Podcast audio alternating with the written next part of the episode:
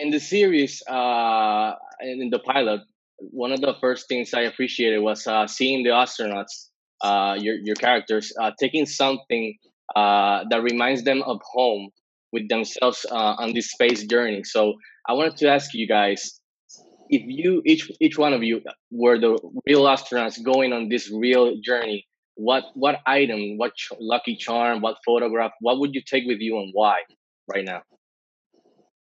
I would take my Bible um, and a picture of my family and uh, music. Um, Bible being, I think, the most translated and the wisest book of humanity, I would definitely draw a lot of positivity and wisdom um, from. So definitely that's my first choice of books. And then music, I would probably bring Swan Lake because um, that was one of my favorites of all time anyway. So um, hmm. that that was very dreamy and then beautiful music.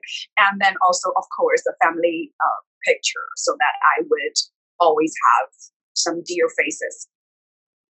What about you, Mr. Ivan? well, I would. I, that's what I did actually with uh, on the show as well. I took, I brought into my cabin, uh, the one that I that is my room, uh, photos of my kids.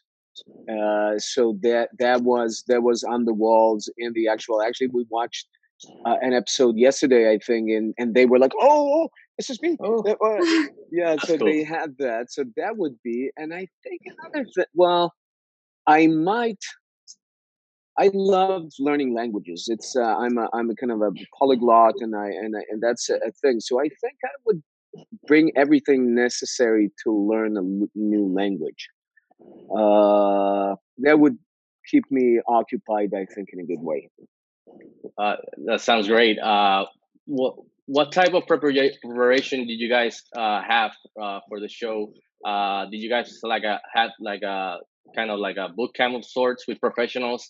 And if so, what what was the most fun aspect and the most challenging of the boot camp?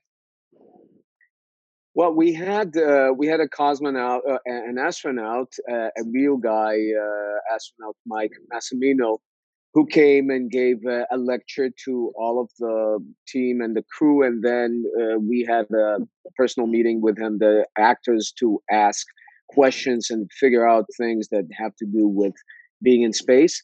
And then I think the biggest thing was uh, the boot camp that we did for uh, the floating. It's this is the only series on TV ever, I think, that has so much uh, real, like floating like uh, scenes in the. Um, usually, you have it on films like uh, uh, Interstellar, something like this, but yeah. never on TV. So this is the first time you have that, and that was a very long uh, and and uh, hard on one hand process of learning that on the other hand that was very satisfactory as well. When you when you succeed doing that when you succeed going like this 360 degrees and this like and at the same pace and everything it's very uh it feels good.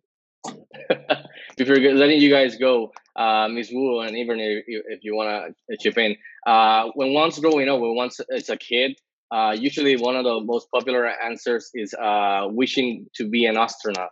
Uh, so I was curious before letting you guys go. What when you were a kid, what did you wish to be? Like fire, a fireman, a policeman, an astronaut, a cosmonaut. what about you, Ms. Wu? I wished to be in one of those space suits. So thank you again, guys. Congratulations on the show, and thank you for taking a little bit of your time. Thank Stay you. safe. Thank you. Stay safe. Bye.